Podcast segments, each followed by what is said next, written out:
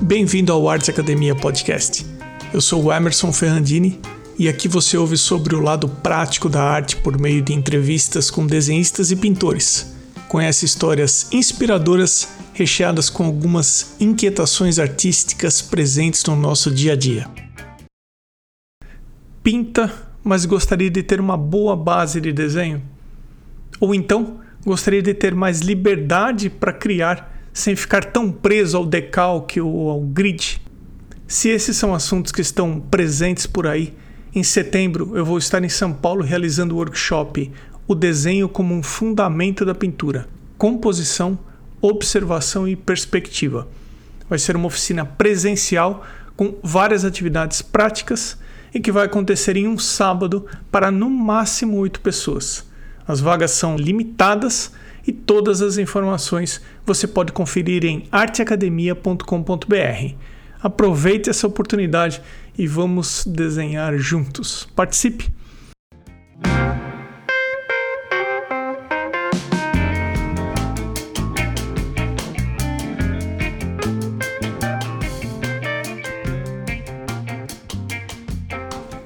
O Titanic, um navio conhecido por ser um dos desastres marítimos mais famosos da história, afundou em sua viagem inaugural em abril de 1912 após colidir com um iceberg. Esse evento despertou grande interesse público e gerou investigações, filmes, documentários, exposições, museus e diversos livros. Embora esse episódio não seja sobre o Titanic em si, eu decidi pesquisar um pouco sobre as obras de arte que estavam a bordo do navio nessa viagem inaugural e trazer esse tema para um episódio. Então vamos lá. O Titanic transportava várias obras de arte, como pinturas, esculturas e peças decorativas. Infelizmente, a maioria delas não foi recuperada. Embora algumas expedições tenham encontrado e resgatado algumas obras, muitas ainda permanecem no fundo do oceano se o oceano já não se tratou de destruí-las. A pintura mais importante a bordo nunca foi recuperada. Você já ouviu falar do pintor Marie-Joseph Blondel? Eu não, até começar a pesquisar sobre o assunto. Ele foi um artista francês da escola neoclássica e teve uma carreira marcada por grandes realizações. Blondel começou a trabalhar em uma fábrica de porcelana aos 16 anos mas logo se juntou aos estúdios dos renomados pintores franceses da época.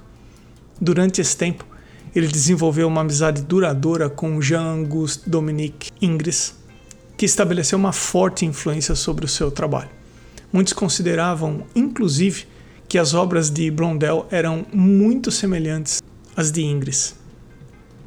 Ao longo da sua carreira, Blondel se dedicou a importantes encomendas públicas de pinturas e afrescos em edifícios notáveis, como palácios, museus e igrejas.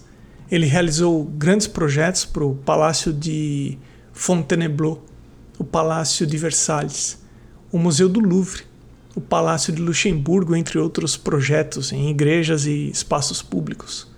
Em 1803, Blondel participou do Salão de Roma, onde exibiu uma pintura que retratava Enéas resgatando seu pai da cidade em chamas de Troia.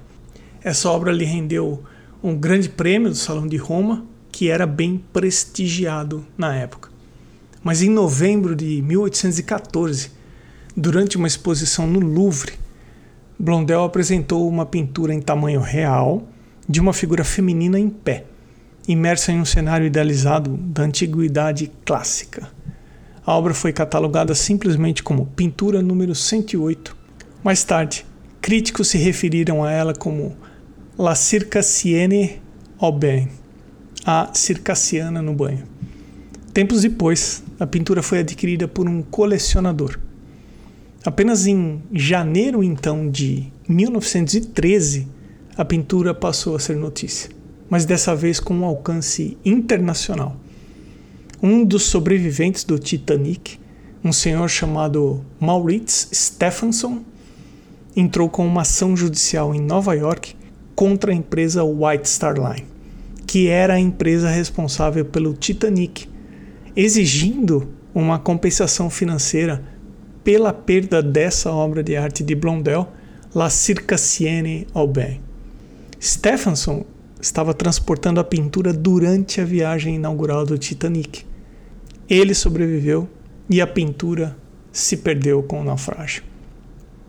Na época, o valor da ação foi estimado em 100 mil dólares, o que equivaleria hoje a cerca de 3 milhões de dólares. Esse valor refletia o status artístico de Blondel naquela época, tornando a pintura o item individual de bagagem mais valioso perdido durante o naufrágio do Titanic.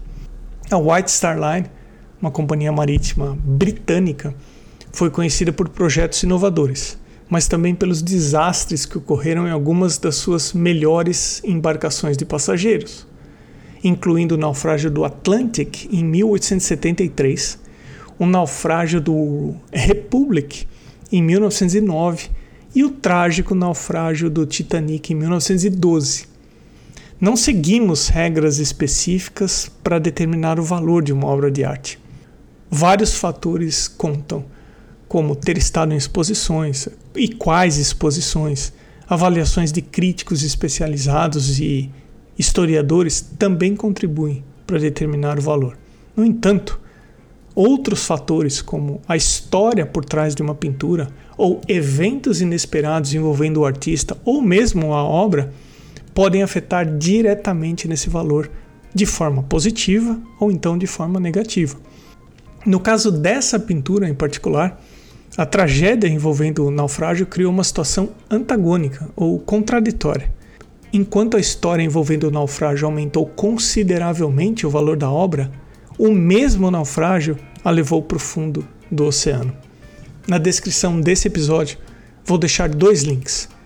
Um que te leva à imagem dessa pintura mencionada aqui, a de Blondel, La Circassienne Aubin, e o link de um site onde você encontra muitas informações sobre o naufrágio do Titanic, incluindo um vídeo com mais de uma hora e meia de duração de uma expedição que mostra o navio em detalhes, de forma bastante nítida, mesmo estando tão profundo no oceano.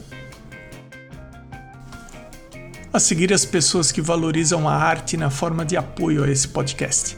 Com o arroba na frente, Ana Somaglia, Arte Gravura, Amanda underline Lovas underline Arts, Baia Inc. underline, Cacilda Vitória, Cibele Monteiro.art, Elane underline art underline drawings, desenho.designio, Flávio Espúrio Atelier, Elocouto Arte, Ilustrartes Desenho e Criação, Irmigar underline desenha, Ivana Pellegrini Atelier, Gianni Moro Atelier, Camaia.art, Lorena Atelier, Lucas Pereira underline arte, Marcia underline em underline arte, Mário Sérgio Freitas, msouto.arte, Osvaldo underline Soares underline arte, Sérgio underline Fuentes underline ilustra, Vinícius Mendes e eu agradeço também aos apoiadores anônimos.